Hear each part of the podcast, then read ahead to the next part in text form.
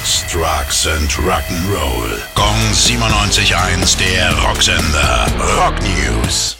Running Wild haben für Ende Oktober ein neues Album angekündigt. Blood on Blood soll dabei laut Rolf Kasperek die bislang vielfältigste Scheibe der Band sein. Für den Sänger und Gitarristen ist dafür auch die Pandemie verantwortlich. Dadurch sei deutlich mehr Zeit für die Feinabstimmung der Songs gewesen. Die erste Single Diamonds and Pearls gibt's am 13. August zu hören. Das Album kommt am 29. Oktober.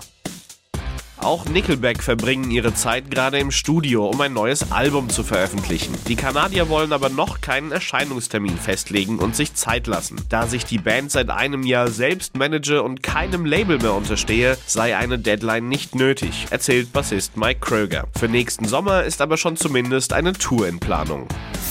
Gong 97.1, der Rocksender. Rock News. Sex, Drugs and Rock'n'Roll.